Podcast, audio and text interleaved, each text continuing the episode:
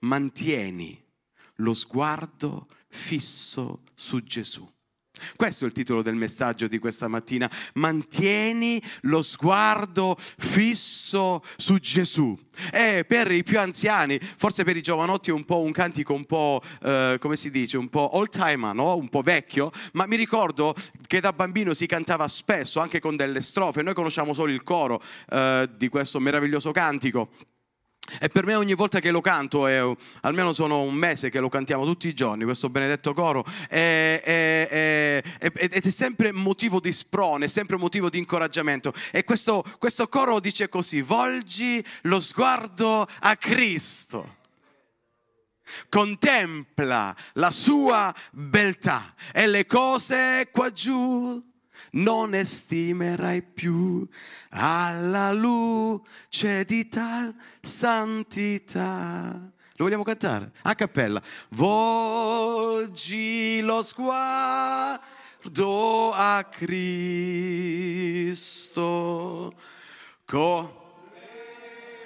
Contempla la sua beltà e le cose qua giù e le cose qua giù non le stimerai più alla luce di tal santità.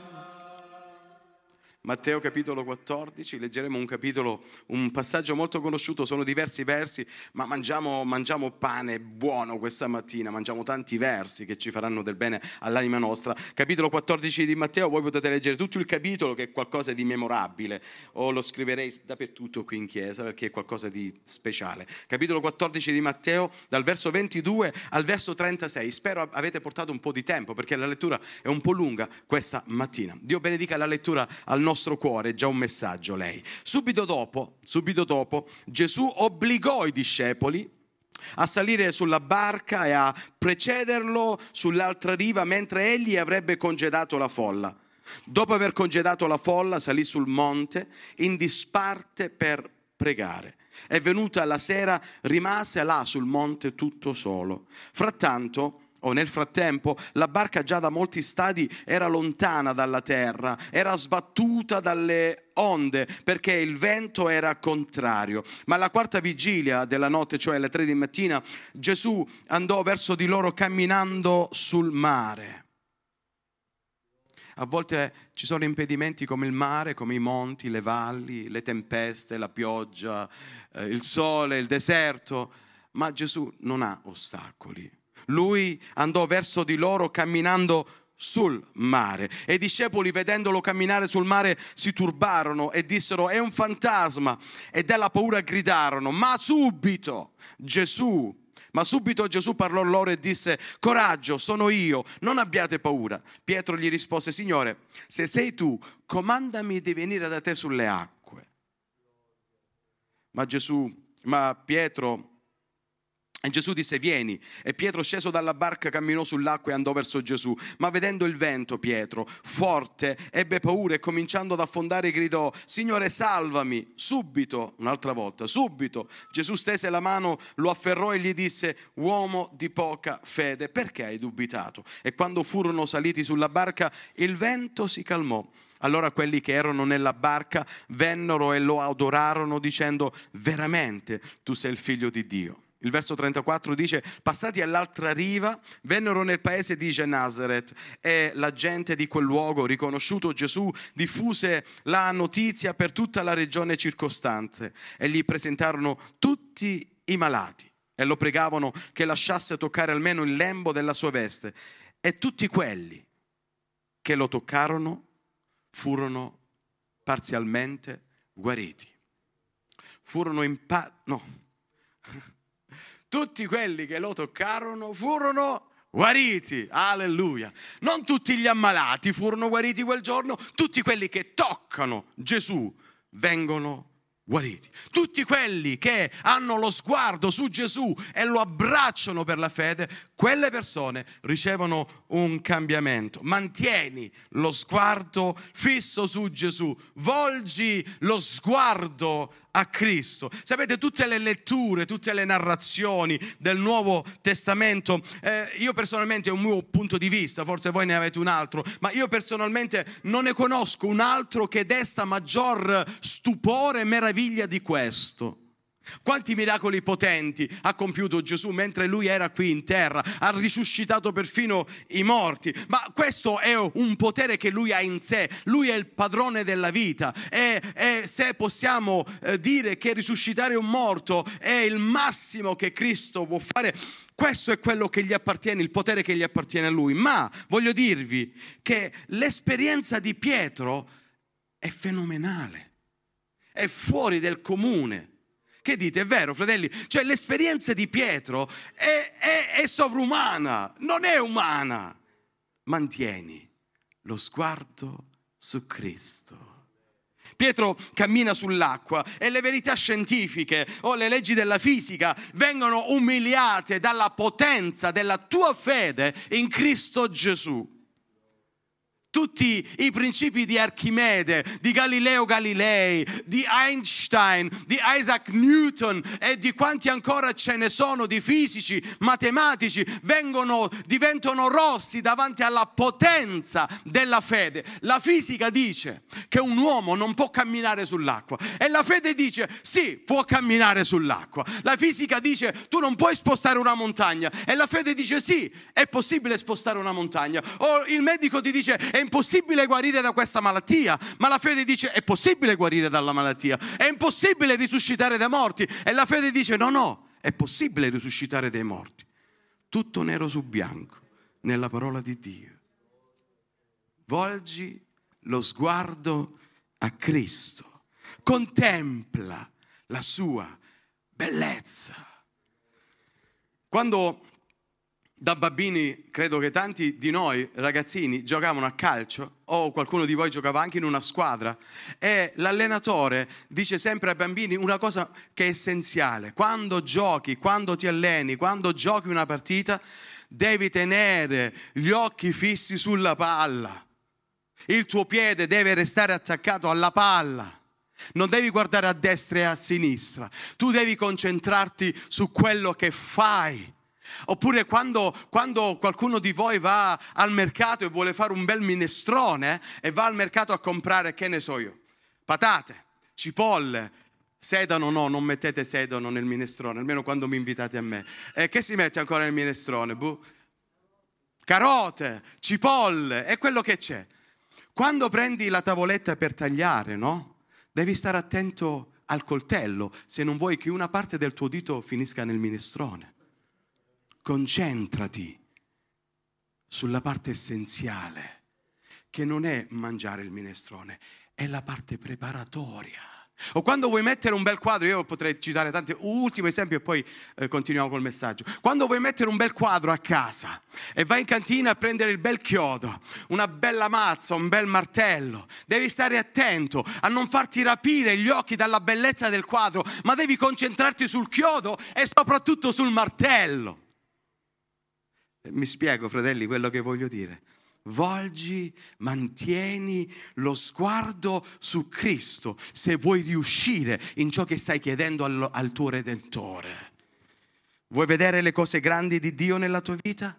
Volgi lo sguardo a Cristo o se vuoi vedere realmente le cose grandi, devi continuare a avere lo sguardo della tua fede a colui che dice l'Apostolo agli ebrei, egli è colui che crea la fede in noi, colui che la rende possibile, egli è colui che crea in noi l'abilità, la possibilità, l'audacia, il coraggio di poter credere a un Dio che i miei occhi fisici non vedono, ma che l'occhio della fede percepisce.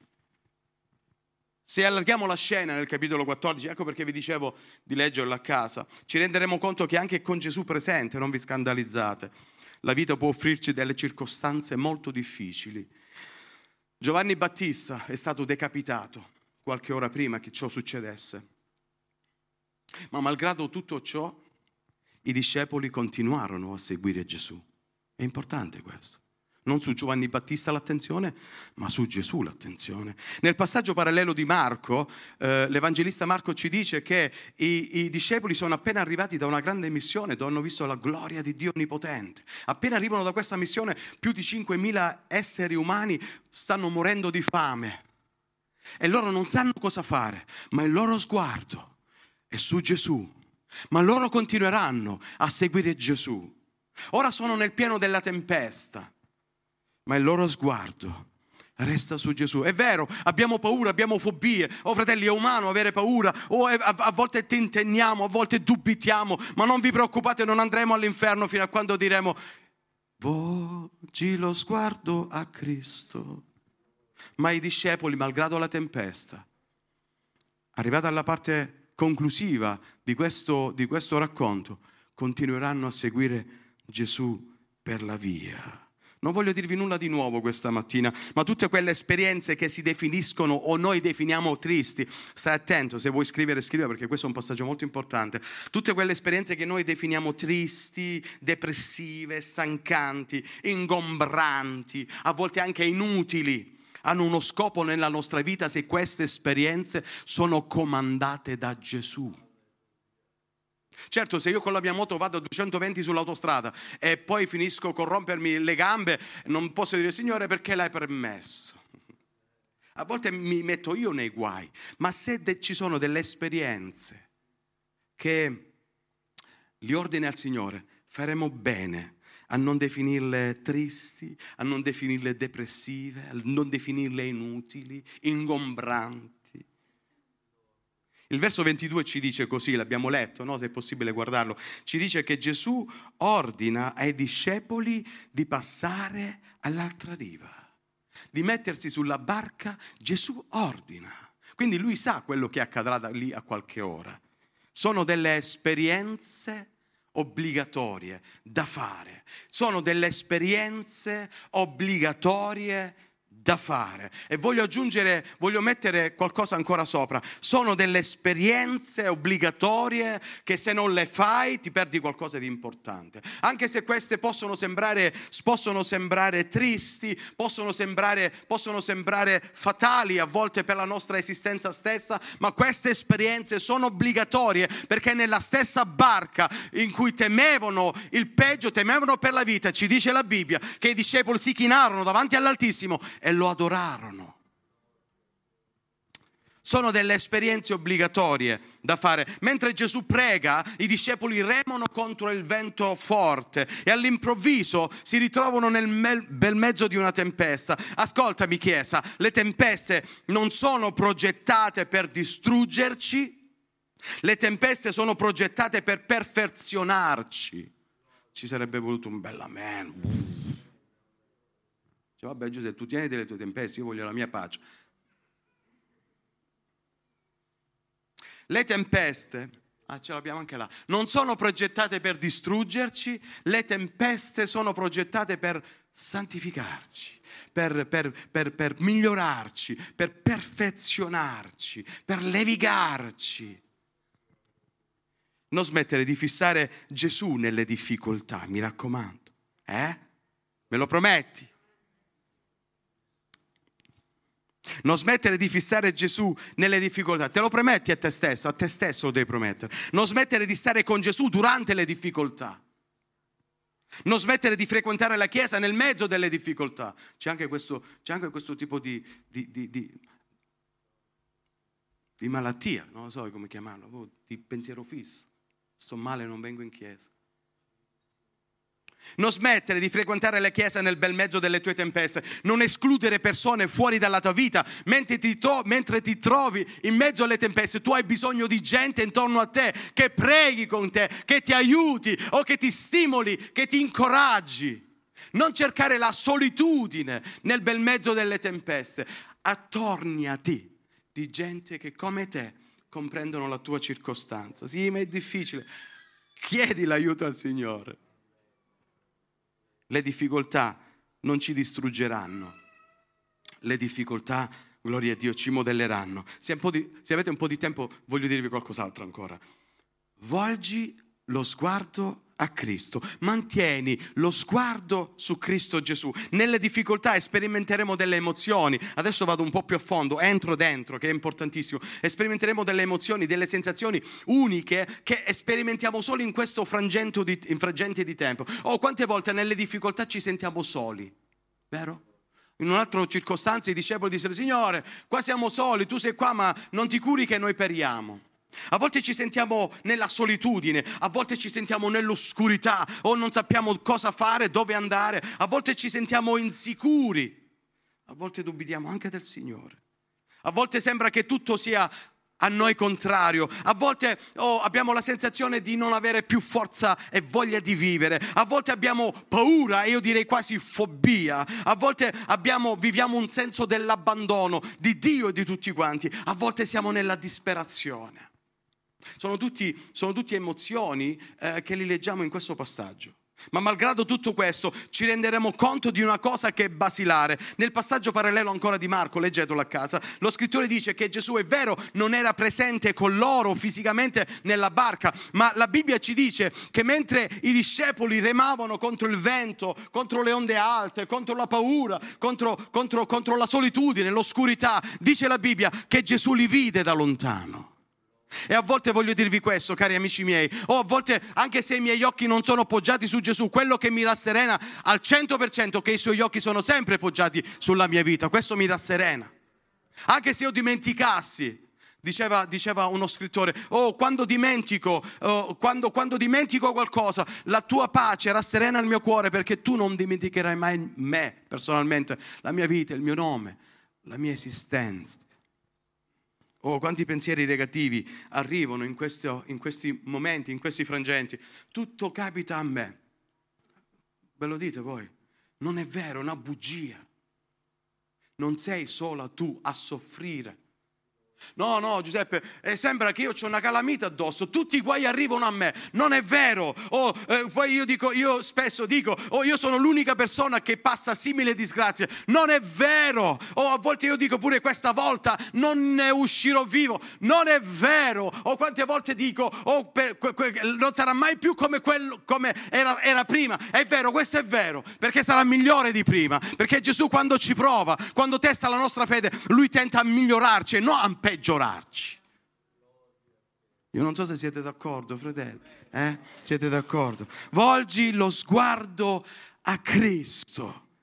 Ma che vuol dire questo, Giuseppe? Lo stai ripetendo, mi stai rompendo la testa. Ma che vuol dire volgi lo sguardo a Cristo? Devi curare il rapporto con Gesù. Questo vuol dire. Non lo devi perdere di vista. Non, no, no, non devi confonderlo con Maria e San Giuseppe. Capito? Non devi confonderlo con altra gente. Eh, vuol, dire, vuol, dire, vuol dire curare il rapporto con Gesù. Lo dobbiamo invitare in tutti gli aspetti, in tutte le circostanze della nostra vita a prendere il comando al 100%. Questo vuol dire avere lo sguardo su Cristo. Cristo è il nostro tassista. E, e, a differenza di un tassista normale non siamo noi a dire il nostro indirizzo, è lui che ci guida in tutte le cose, è lui che sa quali indirizzi, quali tappe dobbiamo fare. Gesù deve guidare la nostra vita, deve sedersi davanti e noi dobbiamo sederci di dietro o non, damo, non dobbiamo prendere il, il, il, comando o lo sterzo del, del, comando della nostra vita Gesù e dire Gesù ma scusa in questo caso io andrei a sinistra ma tu stai andando a destra e Gesù dice vuoi un guaio? Andiamo a sinistra. No, no, allora andiamo a, andiamo a destra. Voglio darvi una bella notizia, fratelli. C'è speranza. Alleluia! C'è speranza. Nella tempesta c'è speranza. Devi soltanto aspettare perché il nuovo giorno, il sole sta per nascere. Sono le tre del mattino, l'alba del nuovo giorno. Sto andando troppo veloce. L'alba del nuovo giorno sta arrivando. Malgrado la tempesta, sei ancora in vita. Già questo è un miracolo, o no? Che dite? È che tu puoi respirare ancora, puoi camminare malgrado le disgrazie, malgrado le difficoltà. Eh, parlavamo proprio di ieri, ieri o l'altro ieri con Sandra. Ehi Sandra, malgrado le difficoltà, guarda, abbiamo la possibilità di respirare. Siamo ancora vivi, vuol dire che c'è speranza ancora. Amen. Puoi fare delle potenti esperienze malgrado le difficoltà. Nel racconto abbiamo letto che l'alba, dicevo, l'alba del nuovo giorno sta per arrivare, era vicino. La notte passerà, sicuramente. Ma prima che passi, ancora mentre è buio, farai delle esperienze nell'oscurità della tua prova.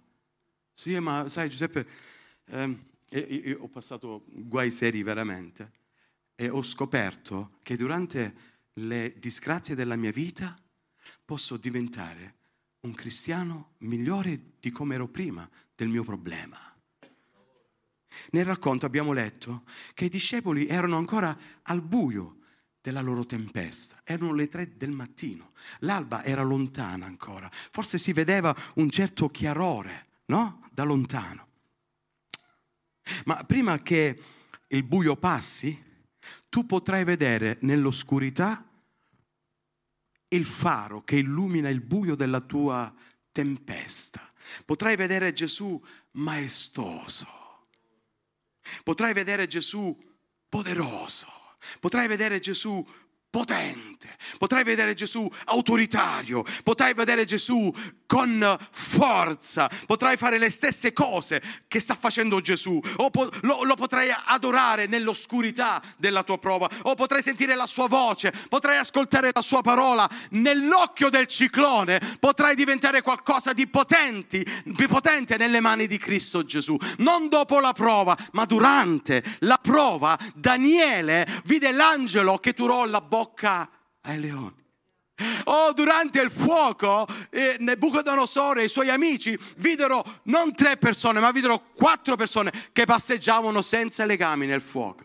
Posso dirvene ancora tantissimi, eh, tantissimi.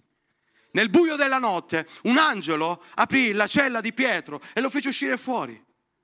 Nel buio della mia prova, posso fare qualcosa di grande. Sì, perché nell'occhio del ciclone potrai addirittura camminare sull'acqua. A volte ci potrebbe anche capitare di scambiare Gesù per un fantasma. È capitato ai discepoli, nel verso 26 lo abbiamo letto. Questo succede, amici miei, sapete perché? Perché pensiamo a volte che il diavolo, il nemico, il tentatore, l'accusatore dei redenti, abbia le nostre circostanze nelle sue mani.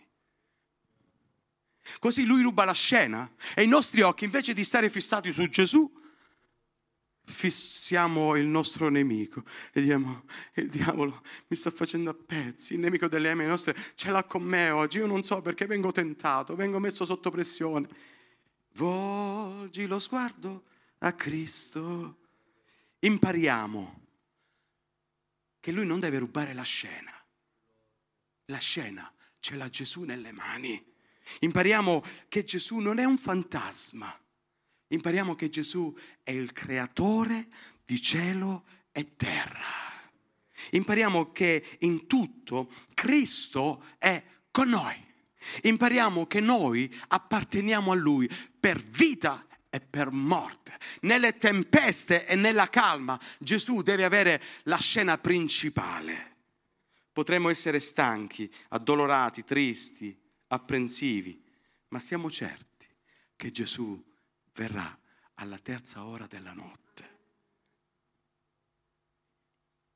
Verrà nelle sue vesti da creatore dell'universo, verrà come un potente liberatore, verrà come l'io sono, ovvero l'Iddio del patto, l'Iddio fedele. Non importa in quale disastro ci si trovi, in quale strana circostanza, quale strana circostanza ci abbia colpito. Prendo aria per dirti una cosa molto bella. Il meglio deve ancora arrivare. Alleluia. Il meglio deve ancora arrivare. Perché? Sapete, il meglio in questa circostanza non è vedere Gesù che cammina sull'acqua Ah, vedere Gesù che cammina sull'acqua, eh, fare i miracoli è normalità. Noi siamo i suoi dipendenti. Ma se ti concentri su Gesù, chiedi di renderti capace di fare le stesse cose che fa Lui durante le nostre disgrazie, durante le nostre tragedie. Chiedi a Cristo di far sì che attraverso la fede tu lo possa imitare. Approfitta delle circostanze per dimostrare che colui che è in te è il creatore del cielo e della terra. Testimonia della tua tranquillità, fallo nel nome di Dio, te lo chiedo. Dimos- eh, testimonia della tua tranquillità mentre sei seduto dal medico e aspetti la sua diagnosi. Oh, te racconta, abbiamo fatto ieri, ti ricordi? Racconta dell'amore di Dio mentre stai soffrendo a causa di una perdita. Dichiara mentre conti i tuoi ultimi centesimi che Dio può far nascere tutto dal nulla. Abbi fiducia nel Signore. E dai, per favore. Mettiamo la nostra fiducia nel Signore completamente. Concentriamoci su Gesù e chiedi di farti camminare sull'acqua come Lui è camminato sull'acqua. Oh, Pietro si è azzardato. Io non so che gli è passato in mente a quell'uomo, ma ha chiesto qualcosa che la fisica, la matematica, la scienza, i grandi pensatori non avrebbero mai potuto pensare. E la legge della fisica si spezza sotto il peso schiacciante della nostra fede. Egli ti farà camminare sull'acqua. Hai capito bene? Hai capito bene? Egli ti, fa ti farà fare grandi, case, grandi cose durante la tragedia della nostra vita. Egli, egli, egli, egli, ti farà fare qualcosa di, di potente durante, non dopo, quando nasce il giorno, no, no, no, durante, durante la tua tragedia. Lui non ha mai detto che ci sono cose che noi non possiamo fare. No, no, anzi, lui ha detto che ne faremo maggiori delle cose che lui ha fatto, perché abbiamo più tempo a disposizione. Forse non ci credi, ma io lo so che ci credi. Ma te lo voglio far leggere nella Bibbia. È possibile far vedere il verso, sì? Giovanni 14. Guardate che dice Gesù. In verità, in verità, io vi dico, quindi prende due testimoni lui, due volte verità. Io vi dico che chi crede in me farà anch'egli le opere. Impazzisco! Lui dice che farà le stesse opere che faccio io. L'unica cosa che noi non potremo mai fare è morire sulla croce per i peccati degli altri, perché l'ha già fatto Gesù. Ma tutto ciò che lui ha fatto, credi nel nome di Gesù che tu sei capace a fare le stesse cose che lui ha fatto nel nome di Gesù, nero su bianco. Lui in verità chi crede in me farà anch'egli le opere che io faccio. Anzi, vuole aggiungere la ciliegina su questa bellissima torta. Ne farà di maggiori perché io me ne vado al Padre. Il mio tempo è concluso, ma da duemila anni quante opere potenti la Chiesa sta facendo in questo mondo saturo di peccato. Alleluia, aiutami a fare le cose che hai fatto tu. Gesù, aiutami. Volgi lo sguardo a Cristo. Salta giù dalla barca e smettila, smettila. Te lo dico da, da amico, da fratello, da pastore, smettila di piangerti addosso. Tu farai le stesse cose che ha fatto il figlio di Dio. Pietro scende dalla barca, si incammina verso Gesù, lui va da solo verso Gesù, ma il ritorno lo farà con l'ammirabile Redentore. Probabilmente Dio vuole, e concludo, Dio vuole che in questo periodo cammini un certo periodo da solo, ma lui ti guarda dal monte mentre lui prega e intercede per te, lui sa, uh, la, la, diceva Giobbe, credo, tu conosci la mia via, no? tu, sai, tu, sai, tu sai dove mi siedo, tu sai ogni cosa, lo diceva anche il salmista. Lui cammina verso Gesù da solo e ritorna con lui nella barca. Il verso 32 ci dice come salirono sulla barca gli impedimenti crollarono il vento che causava l'agitarsi del mare, il vento che causava l'alzarsi delle onde, il vento che causava la, la, la, la paura ai discepoli, fu azzittito da Cristo Gesù. Perché Cristo Gesù punge e va alla causa del mio problema, del tuo problema. Non ti dà il cerottino, non ti dà lo sciroppino non ti dà la pilloletta, no, no, lui va a monte e distrugge l'origine, la causa del tuo problema. Ho finito, l'ultima cosa. Salirono nella barca e arrivarono all'altra riva. Nel frattempo potete leggerlo a casa, meditatelo, lo hanno adorato e hanno detto tu sei veramente il figliolo di Dio. Questo è il motivo per, la, per il quale i discepoli hanno attraversato quella burrasca. Avrebbero dovuto riconoscere Cristo Gesù come figliolo di Dio, avrebbero dovuto adorarlo. Arrivano dall'altra parte perché non è finita ancora. La potenza di Cristo continua, continua, continua, continua, continua, continua, continua, continua. Continua. Per l'eternità, per l'eternità. E dicono i versi 35 e 36. Alziamoci in piedi, fratelli. Voglio leggerli e concludiamo. È un bel po' di domenica che io non predicavo, quindi mi sono preso un po' il lusso di predicare un po' più a lungo questa mattina. Abbiate pazienza. Ho cercato di raccogliere le mie forze e dirvi quello che sentivo da parte del Signore. Arrivano in un mare piatto, in un mare calmo, arrivano dall'altra parte. E guardate, voglio farvi vedere una cosa.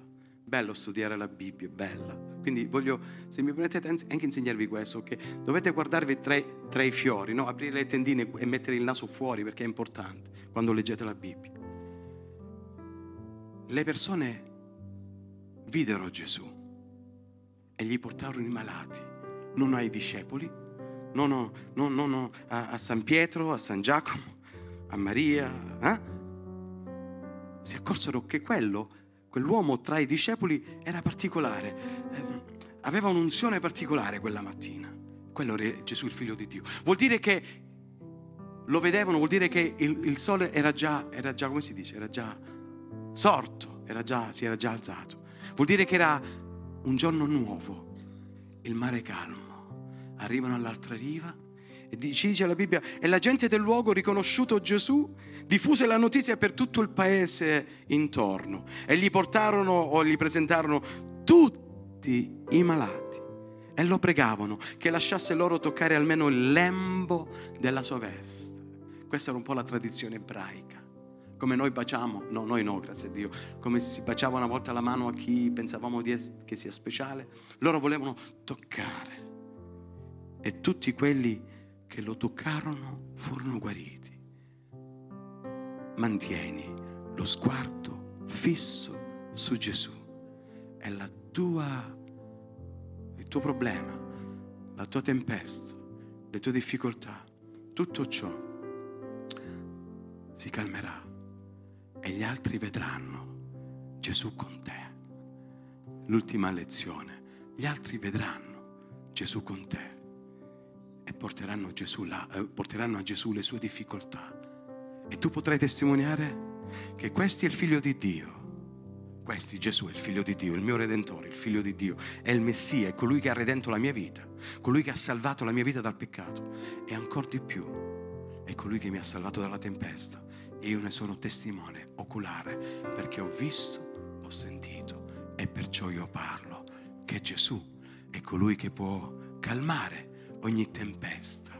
È colui che mette in fuga ogni nemico, è colui che riesce ad appianare ogni montagna, è colui che riesce a coprire ogni valle, è colui che riesce ad aprire ogni mare, ogni fiume, è colui che riesce a darti a te il coraggio di dire come Giobbe, io so in chi ho creduto, sono convinto e da questo giorno in poi, in modo particolare, voglio curare il mio rapporto con Gesù e voglio dire volgi lo sguardo a Cristo, mantieni la tua concentrazione su Cristo Gesù e tutto il resto ti apparirà nulla se tu continuerai a guardare Gesù, il figlio di Dio, benedetto in eterno. Amen. Preghiamo, fratelli, grazie.